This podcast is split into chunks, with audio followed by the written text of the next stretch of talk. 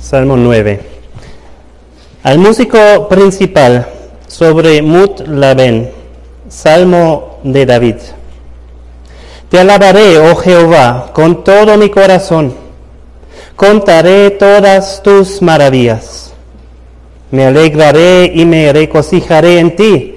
Cantaré a tu nombre, oh Altísimo. Mis enemigos volvieron atrás, cayeron y perecieron delante de ti. Porque has mantenido mi derecho y mi causa. Te has sentado en el trono juzgando con justicia. Reprendiste a las naciones, destruiste al malo, borraste el nombre de ellos eternamente y para siempre. Los enemigos han perecido, han quedado desolados para siempre y las ciudades que derribaste, su memoria pereció con ellas. Pero Jehová permanecerá para siempre, ha dispuesto su trono para juicio. Él juzgará al mundo con justicia y a los pueblos con rectitud. Jehová será refugio del pobre, refugio para el tiempo de angustia. En ti confiarán los que conocen tu nombre por cuanto tú, oh Jehová, no desamparaste a los que te buscaron. Cantad a Jehová, que habita en Sión, publicad entre los, pueblos sus obras, porque el que demanda la sangre se acordó de ellos, no se olvidó del clamor de los afligidos. Ten misericordia de mí, Jehová. Mira mi, mira mi aflicción que padezco a causa de los que me aborrecen tú que me levantas de las puertas de la muerte, para que cante, para que cuente yo todas tus alabanzas en las puertas de la hija de Sión, y me goce en tu salvación. Se hundieron las naciones en el hoyo que hicieron, en la red que escondieron fue tomado su pie. Jehová se ha hecho conocer en el juicio que ejecutó. En la obra de sus manos fue enlazado el malo. Higayon Sela. Los malos serán trasladados al Seol, todas las gentes que se olvidan de Dios. Porque no para siempre será olvidado el menesteroso, ni la esperanza de los pobres perecerá perpetuamente. Levántate, oh Jehová, no se fortalezca el hombre, sean juzgadas las naciones delante de ti Pon, oh Jehová, temor en ellos. Conozcan las naciones que no son sino hombres. Selah. Vamos a orar. Nuestro Padre, Padre Celestial, nosotros también reconocemos que solo somos hombres y no somos grandes delante de ti, pero sí Tú tienes un interés con nosotros, tú piensas en nosotros. Y por eso, por medio de Jesucristo, también podemos tener una relación con el Dios Todopoderoso, el Dios que hizo todo. Gracias que podamos también hablar contigo, que tú nos escuchas. Gracias Dios también que tú hablas a nosotros. Ahora queremos escuchar tu voz por medio de tu palabra. Ayúdame a proclamar tu verdad y Ayuda a cada uno de nosotros a ver más de tu grandeza, más de ti, para poder servirte y darte la gloria. En el nombre de Jesús. Amén. Vamos a repasar otra vez los, muy rápido los salmos que hemos visto hasta aquí. Los salmos 1 y 2 funcionan como una introducción al libro de los salmos. Y después han seguido los salmos 3 a 7 todos eran de David y todos son lamentos individuales. David está en problemas, él está huyendo, él está desamparado, está clamando a Dios para salvación y para ayuda. Y la otra vez hemos visto el Salmo 8 que era muy diferente, porque ahí por primera vez en los salmos encontramos un salmo de alabanza, un salmo también de la creación. Ahora empezamos con el Salmo número 9, y aquí empieza otra vez una serie de lamentos individuales, o podemos decir también comunales, porque aquí vemos que no solamente a David, sino también hay otras personas que están con él, que vamos a ver más tarde. Quizás piensan ahora, ¿por qué digo yo que el Salmo 9 es un salmo, un lamento y no un salmo de alabanza? Porque cuando empezamos a leer este salmo, suena mucho como un salmo de alabanza. Y hay mucha alabanza aquí también. Pero es necesario también que consideramos juntos el Salmo 9 y el Salmo 10. Em, esos salmos, y pues el Salmo 10 muy claramente, si quieren mirar muy rápido con sus ojos, no vamos a leer, pero si miren el Salmo 10 muy claramente es un lamento. Y esos dos salmos 9 y 10, en la traducción griega del Antiguo Testamento, que fue usado durante el tiempo de Jesucristo, en esa traducción, el Salmo 9 y 10 son un salmo, considerados como un salmo. También en la traducción latín y también hoy en día en las versiones católicas, todas esas Biblias tienen el Salmo 9 junto con el Salmo 10 como un salmo. ¿Por qué es así?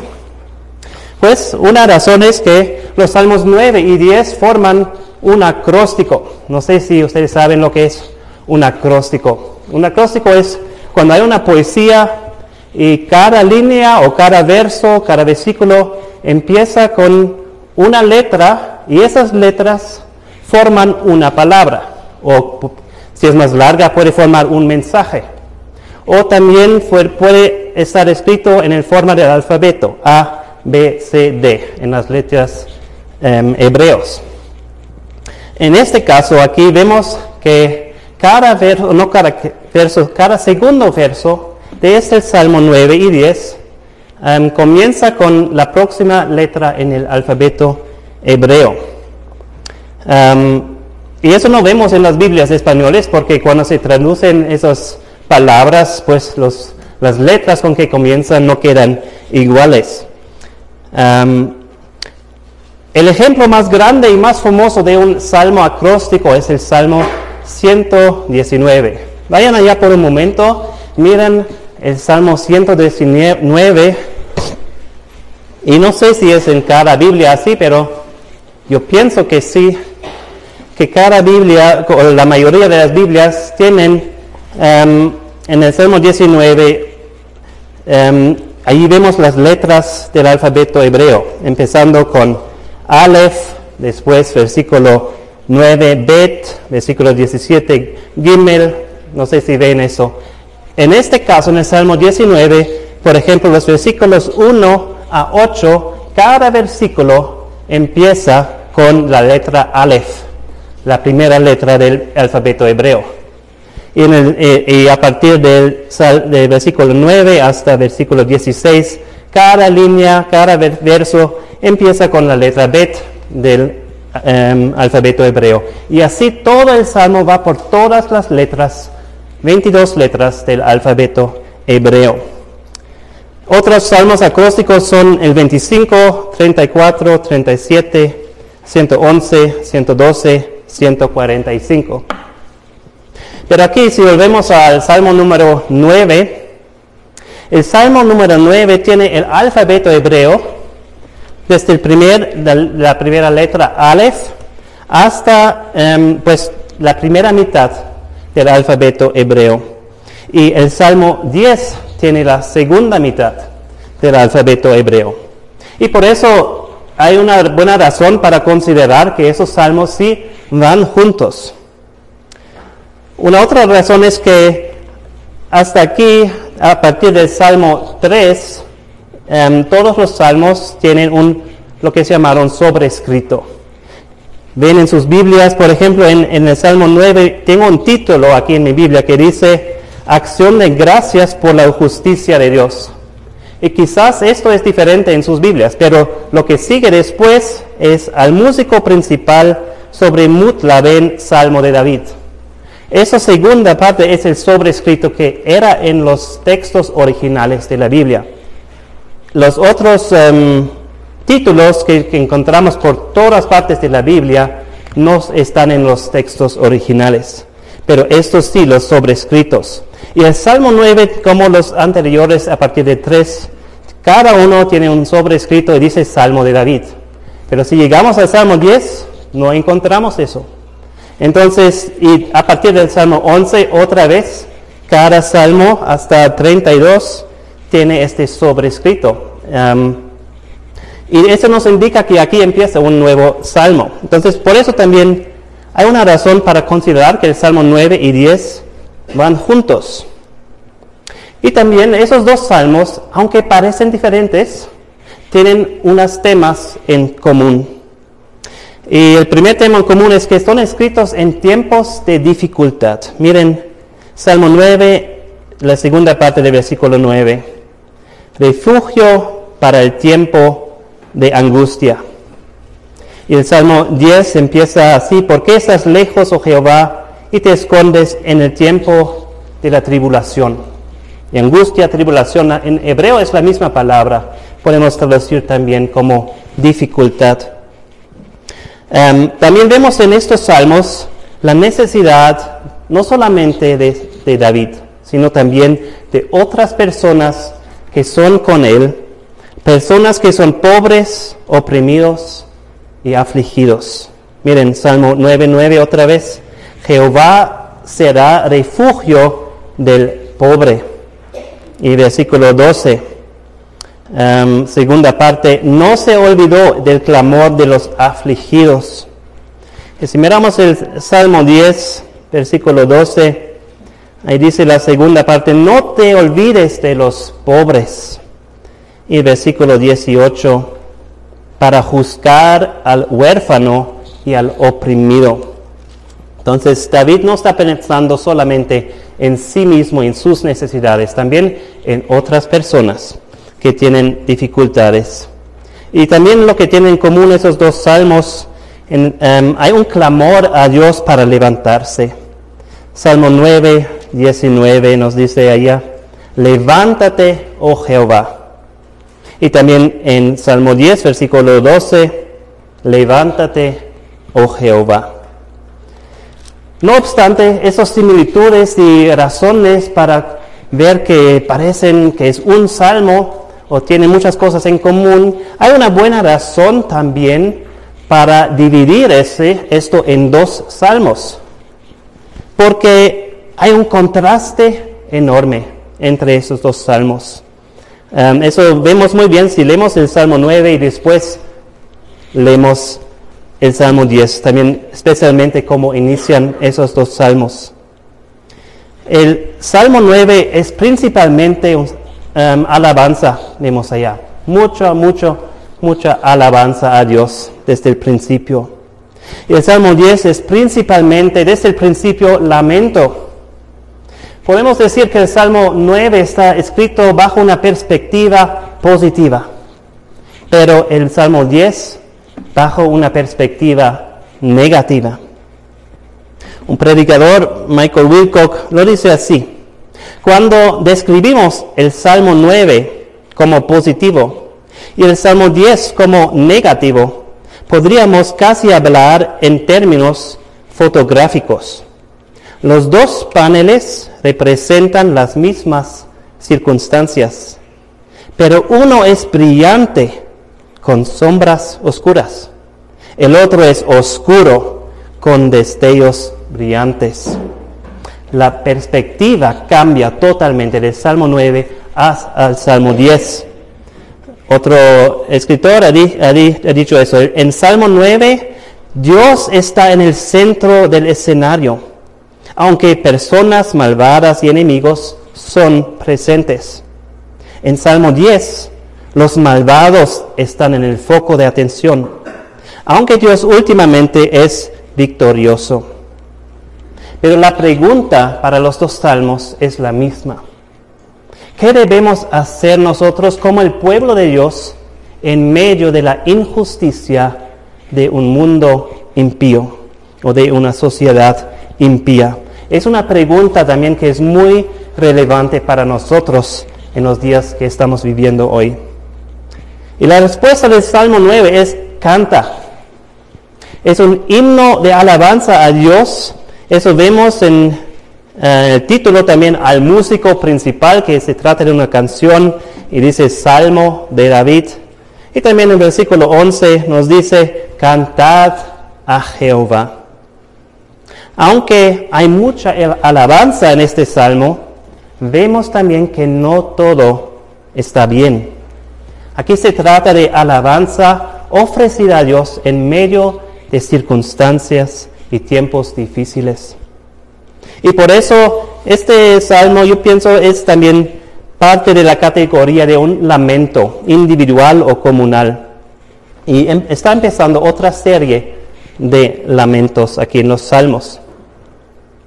El reformador Martín Lutero dijo, nosotros nos gloriamos también en tribulaciones. Esto verdaderamente es un nuevo tipo de hombres que viven entre los muertos y que son gozosos en medio del sufrimiento. Vemos cuando miramos al inicio, te alabaré, oh Jehová, antes de eso también hay una indicación que quizás algo no está bien. Porque dice también, hay una frase aquí que no entendemos en español, dice sobre mut la ven. Eso, los comentaristas o predicadores no están seguros qué significa eso realmente, qué quiere decir eso. Pero esas palabras sí se pueden traducir literalmente. Mut significa muerte y la ven significa del hijo. Entonces, está hablando de, de la muerte de un hijo. Pues de cuál hijo estamos hablando entonces. Una indicación es, dice Salmo de David. Está hablando aquí, puede ser, de la muerte de su hijo. No sé, no si nos em, acordamos cuando David pecó con Betsabé y tuvo un hijo, pues ese hijo también ha muerto muy, em, muy joven. O también nos acordamos de la muerte del hijo um, Absalón, el hijo de David, y cómo David estaba llorando por, por, por, causa de eso, aunque Absalón estaba buscando su propia muerte. Pero también quizás está hablando, porque aquí vemos más alabanza, hablando de un otro hijo, de otra persona, quizás Goliat, la muerte de Goliat, está ahora David alabando, o quizás de Nabal, que también, ha sido malo em, a, David y Dios le ha juzgado y tomado su vida.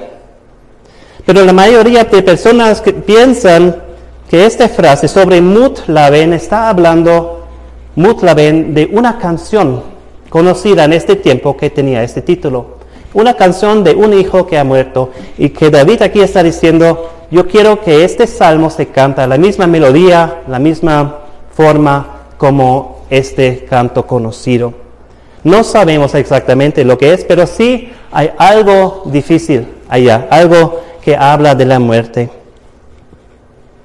Hoy vamos a tener una lección del alfabeto hebreo.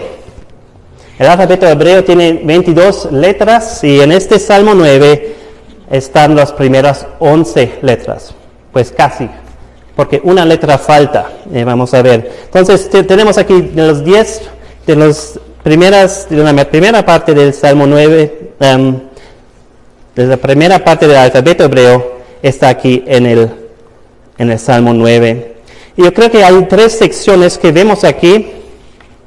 Muchas personas dicen o piensan que pues la primera sección es de alabanza, del versículo 1 hasta, hasta 12 em, y a partir de 13 empieza la petición o la oración de, David. Em, yo creo que, que la alabanza podemos extender la sección de alabanza, la primera sección, hasta el versículo 16. Y también vemos aquí porque también nos dice esa palabra que ya hemos visto en los um, Salmos 3 también, Selah, que indica una pausa en eso, entonces hay algo concluido allá. Y también creo que esos versículos ahí también, todos de una forma y otra, hablan de alabanza y dan alabanza a Dios. Pero vamos a ver a tres cosas que debemos hacer en medio, viviendo en medio de la injusticia de una sociedad impía. Y la primera cosa que debemos hacer es alabar a Dios. La primera letra del hebreo, del alfabeto hebreo es Aleph, como han visto en el Salmo 119, yo creo. Aleph. Y esta, esta letra Aleph está sobre los primeros dos versículos. Y ahí vemos una resolución de cantar a Dios y contar sus maravillas. Eso es lo que aquí David está diciendo, eso es lo que quiero hacer. Leemos esos primeros dos versículos otra vez. Te alabaré, oh Jehová, con todo mi corazón, contaré todas tus maravillas. Me alegraré y me regocijaré en ti, cantaré a tu nombre, oh Altísimo. Aquí son, David está diciendo, yo voy a hacer cuatro cosas. La primera cosa que voy a hacer es alabar a Jehová. Te alabaré, oh Jehová, con todo mi corazón.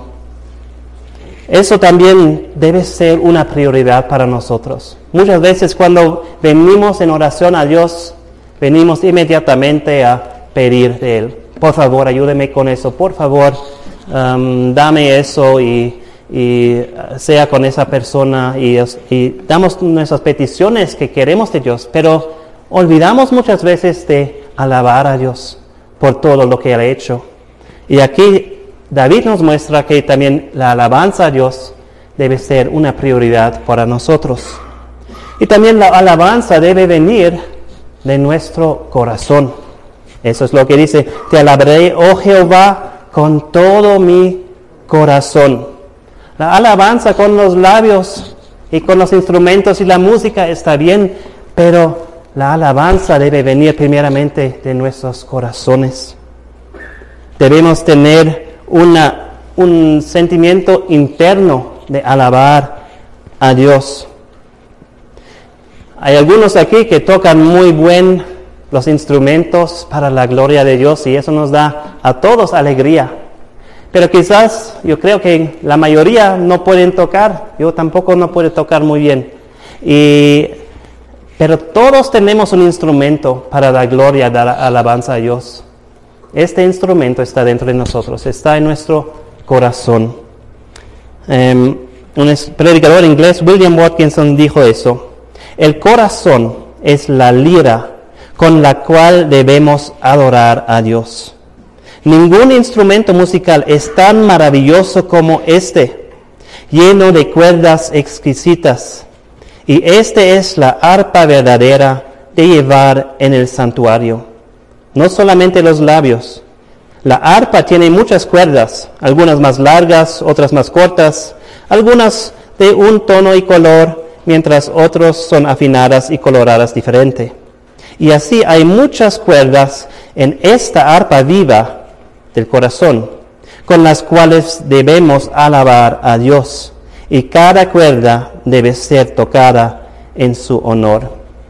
Entonces, primeramente, David está diciendo, tenemos, hay que tener una, un, algo dentro de nosotros que quiere alabar a Dios, no solamente con nuestros labios que es afuera, hay, tenemos que tener algo dentro, interno. Pero segundo dice en versículo 1 también, contaré todas tus maravillas. Entonces, lo que está dentro de su corazón, David quiere que eso salga de su boca, que eso salga afuera um, externamente, que sea expresado externamente lo que está interno dentro de él. Eso vemos también en el versículo 11, donde él dice, cantad a Jehová que habita en Sión, publicad entre los pueblos sus obras en 14 también, para que cuente yo todas tus alabanzas. Jesucristo nos dijo en Mateo 12, 34 que de la abundancia del corazón habla la boca. Y una canción también lo dice así.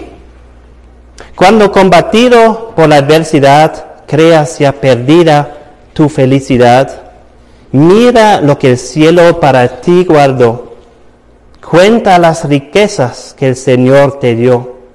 Bendiciones, ¿cuántas tienes ya? Bendiciones, Dios te manda más. Bendiciones, te sorprenderás cuando veas lo que Dios por ti hará. tenemos, Dios quiere que contamos sus maravillas, no solamente que nos gozamos por dentro de nuestros corazones, pero que lo exprimimos externamente. Yo me recuerdo como niño, cuando estaba orando, cuando estaba, no sé, quizás como, eh, como David, con seis años, algo así, y mi mamá me ha sentado a, mi, a mi cama para dormir y ella ha dicho, vamos a dar gracias a Dios. Y lo que hemos hecho muchas veces es solamente orar oraciones de gratitud. Y una manera como lo hemos hecho es por medio del alfabeto. Entonces, mi mamá ha dicho, yo empiezo con A y voy a dar gracias a Dios por los abuelos. Entonces, entonces yo pensaba, pues, gracias a Dios por los burritos. O mi mamá, gracias a Dios por la casa. Y, así por el alfabeto. Y tenemos muchas razones. Podemos hacer el alfabeto una vez, otra vez. También podamos em, dar gracias a Dios con el alfabeto pensando, dar gracias a Dios como Él es. Em, Dios, gracias porque tú eres amor. Gracias porque tú eres bueno. Gracias porque tú eres cariñoso. Y podemos seguir así, em, cantando y contando las, las maravillas y las alabanzas de Dios. Y eso es lo que David está haciendo aquí. Yo quiero contar todas las buenas cosas que Dios ha hecho en mi vida. Entonces hay algo interno algo externo. Y también vemos en versículo 2, la primera parte, me alegraré y me regocijaré en ti.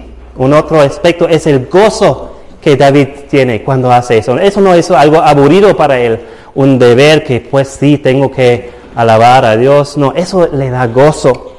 Y él, tiene gozo no solamente porque Dios ha dado tantas cosas a él o ha hecho cosas.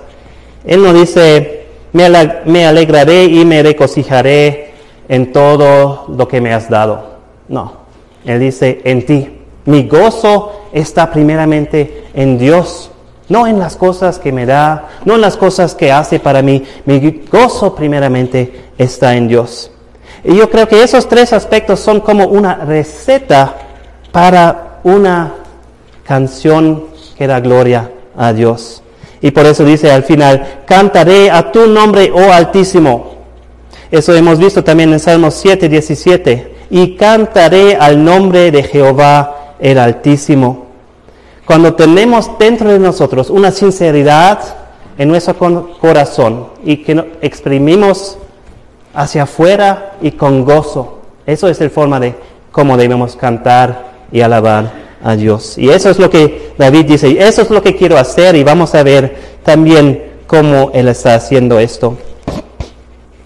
Por eso también el título de este mensaje es contando y cantando, contando y cantando, contando las maravillas de Dios y cantando a Él, dando alabanza a Dios por todas sus buenas obras con nosotros.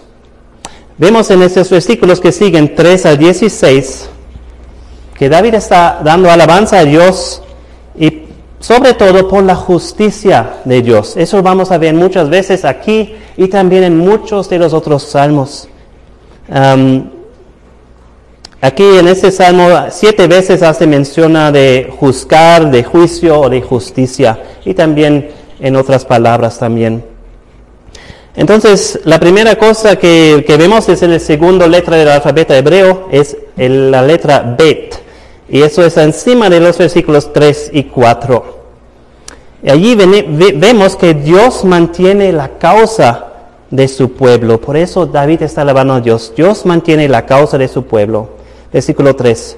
Mis enemigos volvieron atrás, cayeron y perecieron delante de ti, porque has mantenido mi derecho y mi causa. Te has sentado en el trono juzgando con justicia.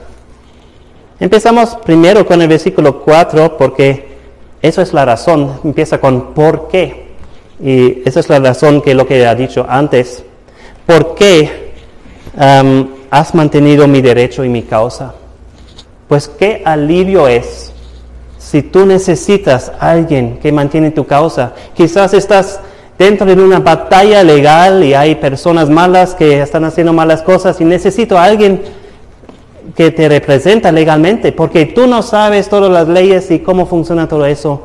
Y si tú conoces a alguien que, sí, yo soy abogado, yo tengo experiencia, yo soy a tu lado, yo, yo quiero ponerme para ti, invertirme en este asunto para que sale bien.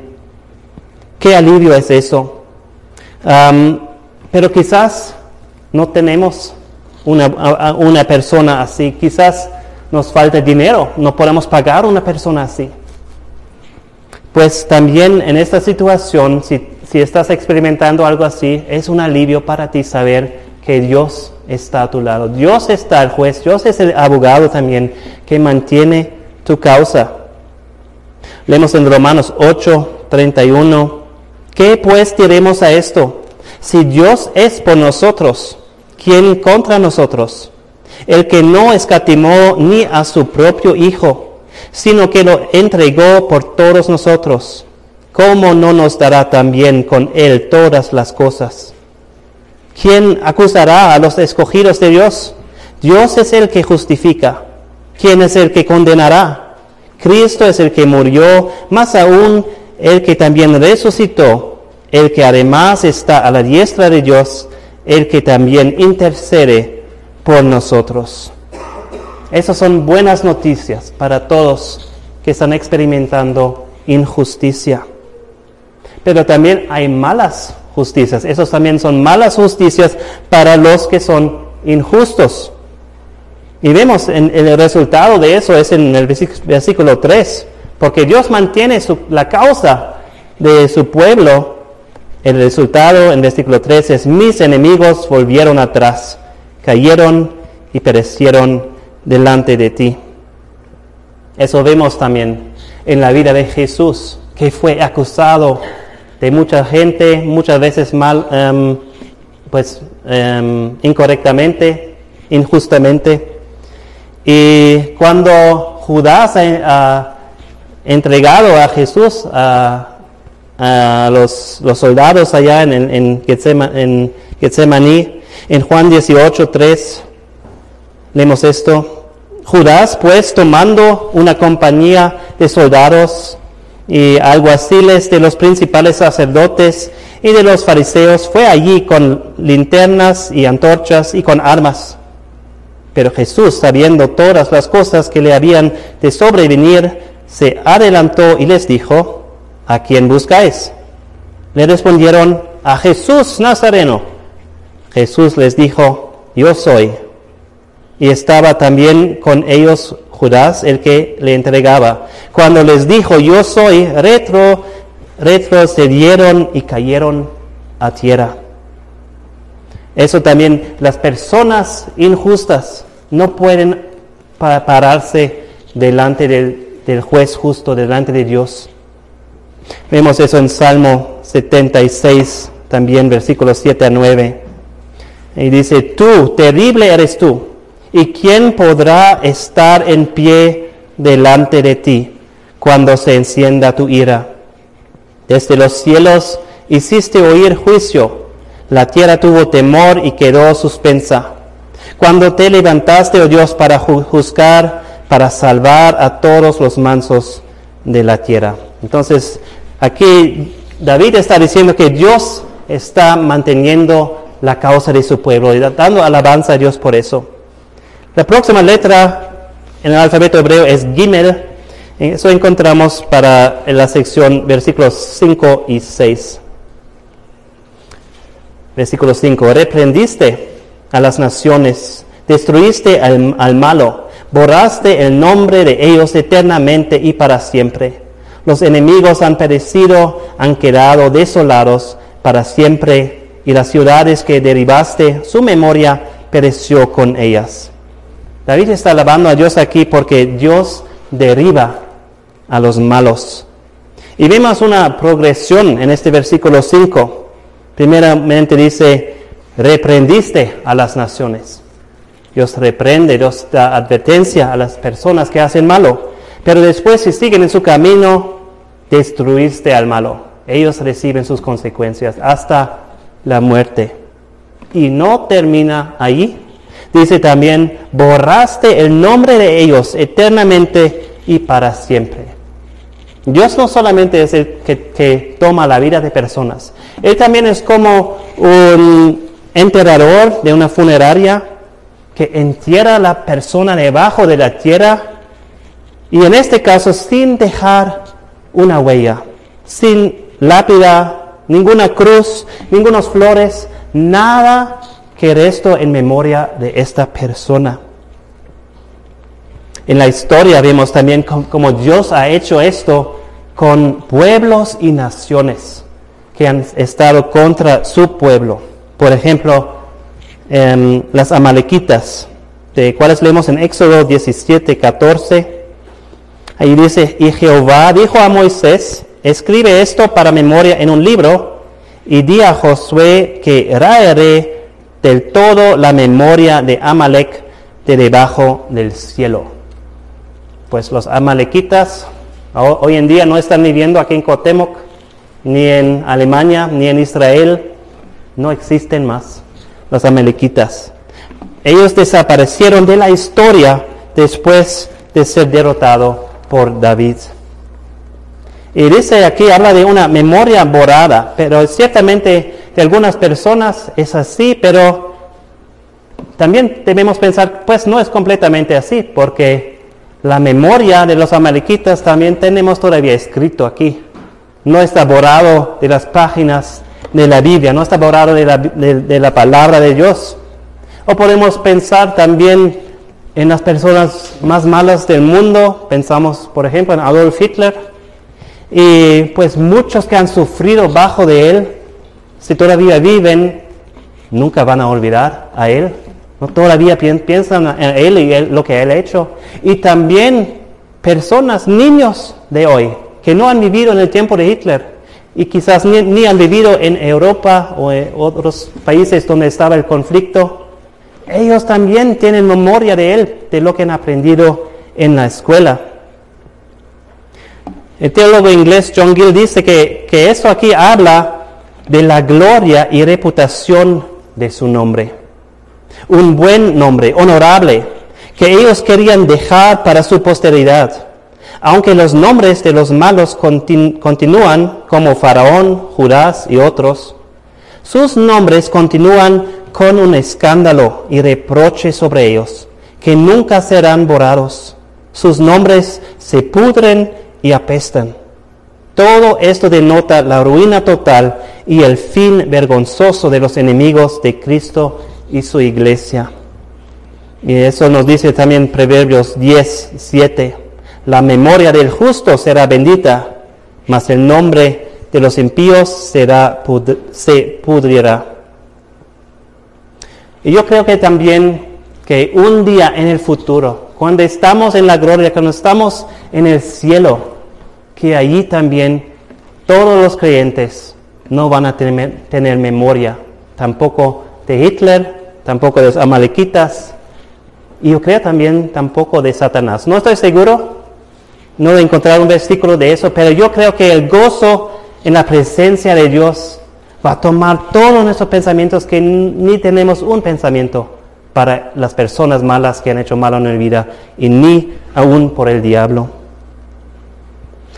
Después en el alfabeto hebreo, después de Gimel, sigue la letra Dalet. Y esa letra Dalet falta aquí en este salmo.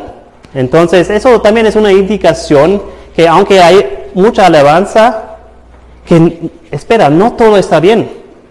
Y vamos a ver más tarde lo que es el problema. Pero el otro domingo tuvimos aquí los niños y han predicado han dirigido, han dado anuncios y todo eso. Y nos dará mucha alegría ver todo lo que ellos pueden hacer con esa edad. Imagínense si la otra semana venía Gemima aquí adelante y yo diga, ok, ahora Gemima, cuenta lo que has aprendido. Y él se pone aquí dice, uno, dos, tres, cinco, seis, siete, ocho, nueve, diez. Pues vamos a aplaudir vamos a estar asombrados y impresionados. Yo sobre todo también será sería orgulloso si ella podía hacer eso. Pero también yo sé que todos ustedes van a pensar una cosa. Pues no ha mencionado cuatro. Después de tres no sigue cinco, sigue cuatro. He hecho una falla ahí. Y también entonces vemos aquí que aunque es algo, una alabanza muy ordenada y mucho, con mucho pensamiento que algo no está bien. Entonces, Dalet, Dalet falta y la próxima letra es Hey.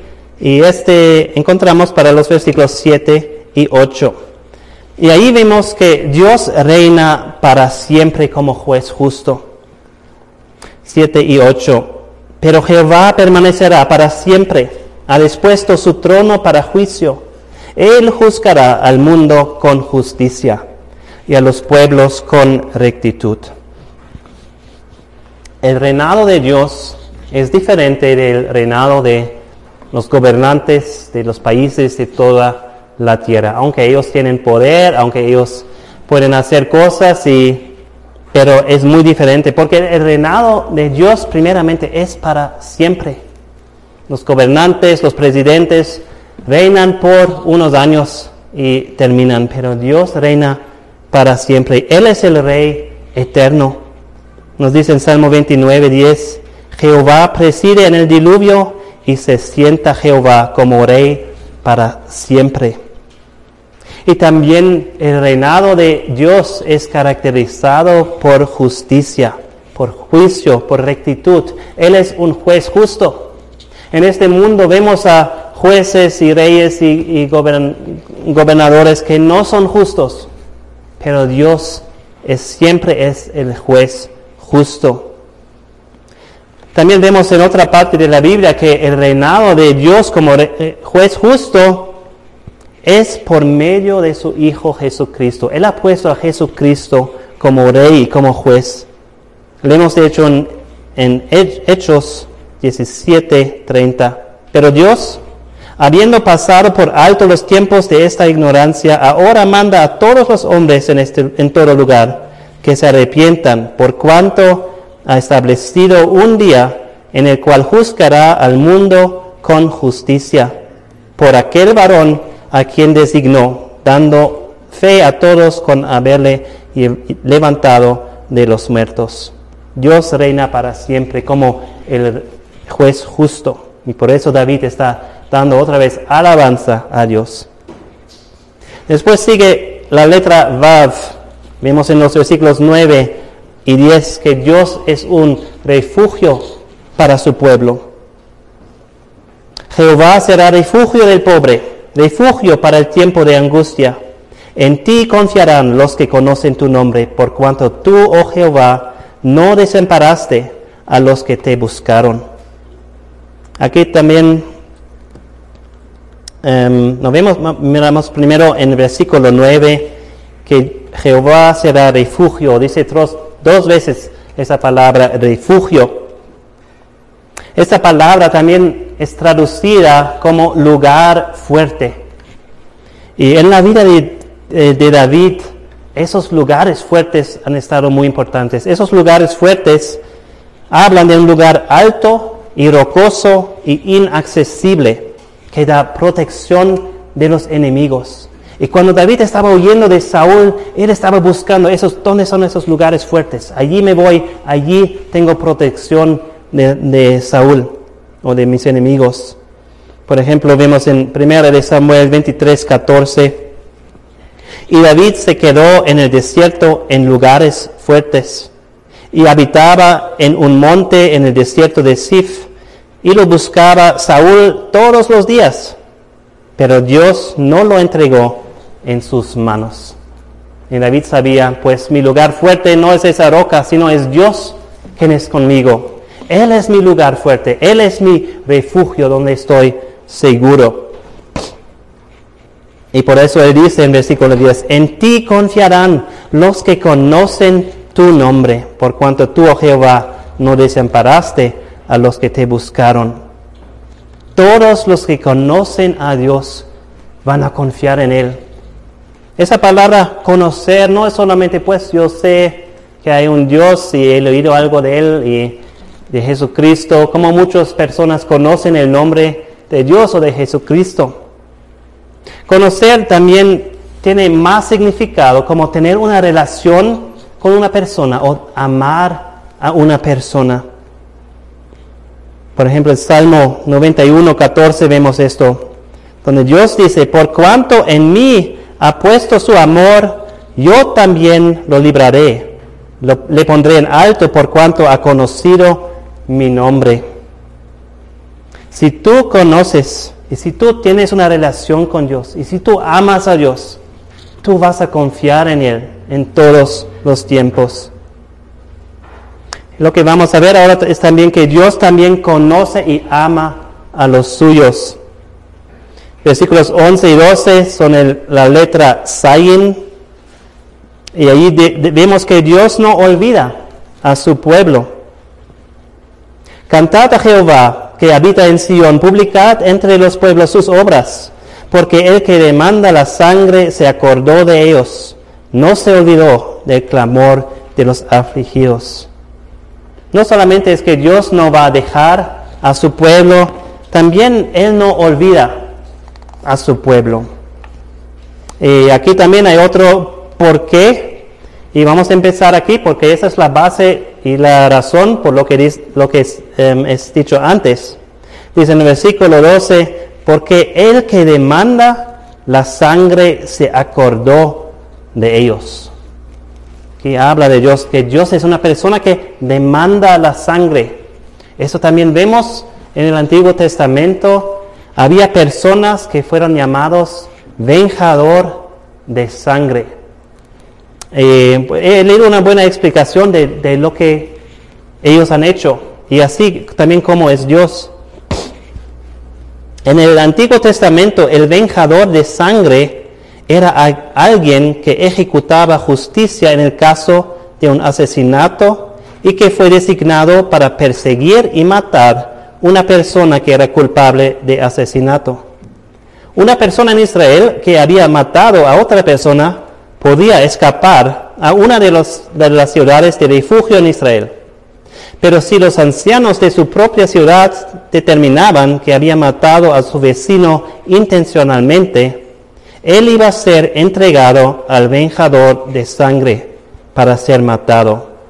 El venjador de sangre era entonces alguien que ejecutaba el juicio final.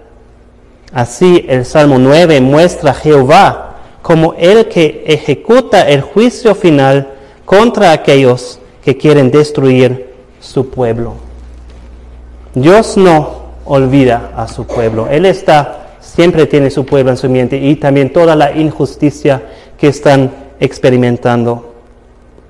Y por eso también debemos alabar a Dios. Eso dice en versículo 11, cantad a Jehová que habita en publicad entre los pueblos sus obras. David está diciendo también en ese salmo, yo no quiero que mi alabanza a Dios sea solamente dentro de mi corazón, yo quiero que esa alabanza sale de mi boca, sale afuera, que otras personas escuchan las maravillas de Dios. Pero también eso no es suficiente. Si, si, es solo yo que estoy alabando a Dios, yo quiero que todos también conmigo alaban a Dios. La próxima letra es la letra Het, em, versículos 13 y 14. Ahí vemos que Dios va a actuar en el futuro y también Él va a recibir la alabanza por eso. 13 y 14. Ten misericordia de mí, Jehová. Mira mi aflicción que padezco a causa de los que me aborrecen. Tú que me levantas de las puertas de la muerte, para que cuente yo todas tus alabanzas en las puertas de la hija de Sión y me goce en tu salvación. Aquí por primera vez vemos que, que David está experimentando problemas, que él tiene necesidades, dificultades. Y vemos esta expresión, la petición de David, ten misericordia de mí, oh Jehová, mira mi aflicción que padezco a causa de los que me aborrecen, tú que me levantas de las puertas de la muerte. Eso sí es una petición real a Dios, pero yo creo que también eso es algo que da alabanza a Dios, porque Él está mostrando su confianza en Dios en todo eso. Él dice, aunque, pasando, aunque están pasando malas cosas, yo sé, Dios, que tú eres un Dios de misericordia. Yo sé que en ti hay salvación y por eso yo me dirijo a ti. Y no estoy sin esperanza porque yo tengo confianza en ti. Y así también podamos dar alabanza a Dios. Y también lo que está pidiendo David, está pidiendo no solamente por sí mismo, para sí mismo, sino también porque Él quiere que Dios sea alabado, que Él recibe la gloria. Así, lo dice en 14, para que cuente yo todas tus alabanzas en las puertas de la hija de Sión y me goce en tu salvación. Em, James Montgomery Boyce, otro teólogo, ha dicho, el fin principal del ser humano no es disfrutar esta vida o escapar el castigo que merecemos por nuestros pecados, pero alabar a Dios. Y eso también tú puedes hacer ahora. Aunque estás experimentando eh, situaciones difíciles y no sabes qué hacer, tú puedes dar alabanza a Dios con tus palabras y también con tu confianza en Él. Y después sigue la letra Tet, versículo 15 y 16. Y ahí David está alabando a Dios porque la justicia soberana de Dios te, um, da a los malvados lo que ellos merecen. 15 y 16. Se hundieron las naciones en el hoyo que hicieron. En la red que escondieron fue tomado su pie. Jehová se ha hecho conocer en el juicio que ejecutó. En la obra de sus manos fue enlazado el malo. Higayón Sela. Ya hemos visto este efecto boomerang en el, en el Salmo 7, como las personas quieren hacer malas cosas, esas malas cosas vuelven a ellos mismos.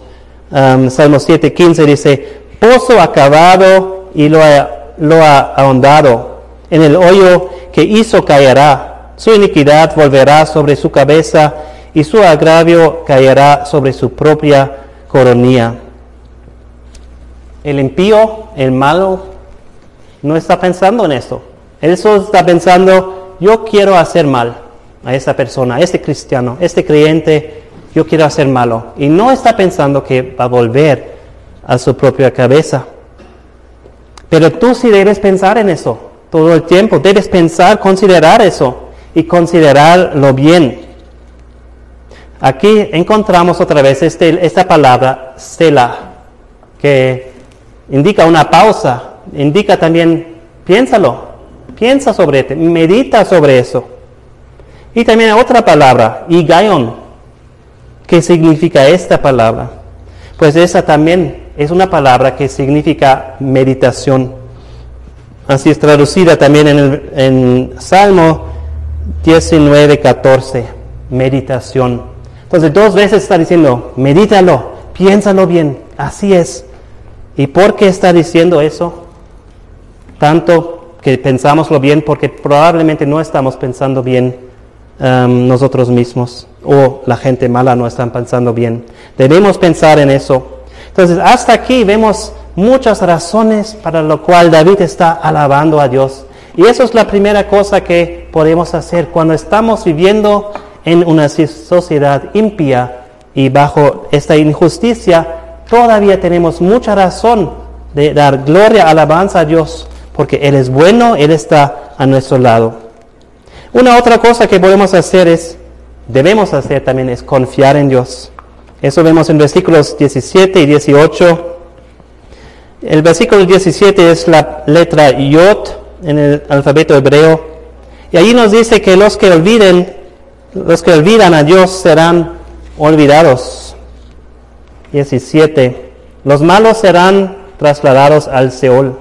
Todas las gentes que olvidan, que se olvidan de Dios.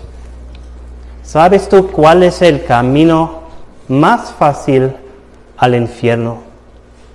Matar una persona, cometer adulterio, um, blasfemar en nombre de Dios, cometer el pecado, um, ¿cómo se dice? Um, pues muy, muy grande, pues el camino más fácil al infierno es olvidar a Dios. No tienes que hacer mucho, simplemente olvida, olvida a Dios y más muy fácil llegas al infierno. El autor C.S. Lewis dijo, el camino más seguro al infierno es el camino gradual, la pista tierna, suave bajo los pies, sin turnos bruscos, sin, sin eh, hitos, sin señales. Y todos los que olvidan, que se olvidan de Dios, son los que van a ir al infierno. Y no solamente van a sufrir allí mucho, pero también allí van a ser olvidados. Leemos en Salmo 88, 3 y hasta 5. Porque mi alma está hastiada de males y mi vida cercana al Seol. Soy contado entre los que descienden al sepulcro. Soy como hombre sin fuerza, abandonado entre los muertos como los pasados a espada que yacen en el sepulcro, de quienes no te acuerdas ya, y que fueron arrebatados de tu mano. Entonces los que olviden a Dios van a ser olvidados, pero los que se acuerden de Dios no serán olvidados. Eso vemos en versículo 18, esa es la última letra en, la primera parte del alfabeto hebreo, la letra Kaf. 18 nos habla de que los que se acuerden de Dios no serán olvidados, porque no para siempre será olvidado el menesteroso, ni la esperanza de los pobres perecerá perpetuamente. Entonces los que cometen injusticia van a recibir, recibir justicia de Dios, pero también los que sufren bajo injusticia, ellos también van a recibir justicia de Dios. Quizás tú sientes que tu familia tus amigos, tus compañeros, tu sociedad, tu gobierno te ha olvidado. No piensa en ti, no piensa en tus necesidades, no se preocupa de ti. Pero aunque sea así, aunque si todos te olvidan de ti, Dios nunca olvidará a su pueblo. Dios nunca te va a olvidar si eres su hijo. Dice en Isaías 49, 15, se olvidará la mujer de lo que dio a luz para dejar de compadecerse del hijo de su vientre. Aunque olvide ella, yo nunca me olvidaré de ti. Quizás pensamos, pues una madre nunca va a olvidar su hijo, nunca va a cesar de tener compasión con su niño. Y es bueno pensar así, pero yo no creo que es así. Yo creo que mucho más que pensamos si hay esa realidad triste que madres descuidan sus hijos y no piensan en ellos, no se cuidan de ellos. Eso pasa, pero Dios nunca se olvida de ti. Y por eso puedes confiar en Dios. Alabar a Dios, confiar en Dios y al final ahora vemos también clamar a Dios para justicia, los versículos 19 a 20. Eso también son bajo esa misma letra Kaf que ha empezado eh, la sección en el versículo 18. Levántate, oh Jehová, no se fortalezca el hombre, sean juzgadas las naciones delante de ti.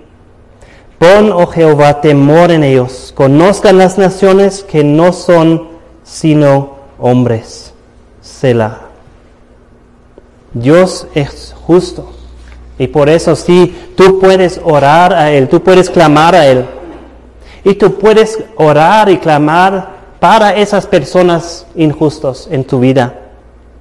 Eh, aquí está pidiendo David, levántate, oh Jehová, no se fortalezca el hombre. Tú puedes pedir a Dios que esa persona mala no tenga éxito con su injusticia. También puedes pedir que este hombre malo sea juzgado para que no comete más maldad. Levántate, oh Jehová, no se fortalezca el hombre, sean juzgadas las naciones delante de ti. Y mucho mejor también que antes de cometen ellos injusticia, que ellos um, temen a Dios. Um, Jehová, temor en ellos. Entonces, si temen a Dios, no, ni aún van a empezar a hacer el malo um, y van a evitar a ser juzgado. Tú puedes orar por eso que ellos tienen un temor de Dios para que no sigan en sus malos caminos y que eviten el juicio de Dios. Y también que el hombre reconoce que solo es hombre. Conozcan las naciones que no son sino hombres. Reconoce quién es Dios y te verás en la luz adecuada. Dios es el Rey poderoso y eterno y el juez justo. Y el hombre es débil y pecaminoso y mortal. Cuando personas son contra ti y cometen injusticia contra ti, no seas desanimado. Lee la palabra de Dios para ser recordado de quién Dios es. Él es tu abogado que mantiene tu causa. Él es el que derriba a los malos. Él es el que reina para siempre como juez justo. Él es tu refugio. Dios no te deja ni te olvida. Dios va a actuar y recibir alabanza. Dios da a los malvados exactamente lo que merecen. Acuérdate de cómo es Dios, pero también acuérdate de las maravillas que Él ha hecho en tu vida. Y canta un himno de alabanza a Dios. Puedes hacerlo en tu corazón y puedes hacerlo con tu boca en voz alta también. Confía en la justicia de Dios y clama para la justicia de Dios. Y aquí llegamos al final de la primera mitad de nuestro alfabeto hebreo. Pero el dibujo todavía no está completo. En otra ocasión vamos a considerar la segunda parte eh, de este alfabeto, que es el Salmo 10. Allí vamos a ver qué debes hacer cuando los tiempos de dificultad dominan tanto tu perspectiva que no puedes cantar, que no te sientes animado para cantar a Dios. ¿Qué puedes hacer entonces? Esta, este título, muerte de un hijo, muy probablemente también aplica al Salmo 10. ¿Y quién es este hijo David, de cual, cual David está hablando? ¿Cuál es su nombre? Absalón. Goliat, Nabal, no sabemos cuál es su nombre, pero sí sabemos acerca de la muerte de un hijo y que nos da esperanza. La muerte de un hijo que resucitó también después de tres días. ¿Conoces su nombre? Es Jesucristo, el Hijo de Dios. Y porque Jesucristo murió y resucitó, puedes tener esperanza y gozo aún dentro las circunstancias más difíciles, más terribles. Conoces a Él, lo amas, lo que le confías en Él, le buscas. Si es así, tienes cada razón de gozarte y cantar sus alabanzas, no importa cuán grande son tus tiempos de dificultad. Lo más que conoces a Dios, lo más puedes alabar a Dios y lo más gozo vas a tener en todas circunstancias. En ti confiarán los que conocen tu nombre, por cuanto tú, oh Jehová, no desamparaste a los que te buscaron. Vamos orar. Dios, te damos gracias que hemos podido ver algo más de quién tú eres, de lo que has hecho para David y lo que estás haciendo y has hecho para nosotros también. Dios, tú mereces toda nuestra alabanza todo el tiempo. Ayúdanos en también tiempos difíciles, primeramente date alabanza y también confiar en ti y clamar a ti, porque tú solo eres nuestra esperanza y tú eres nuestro rey y nuestro juez, el juez de todos. En el nombre de Jesús, amén.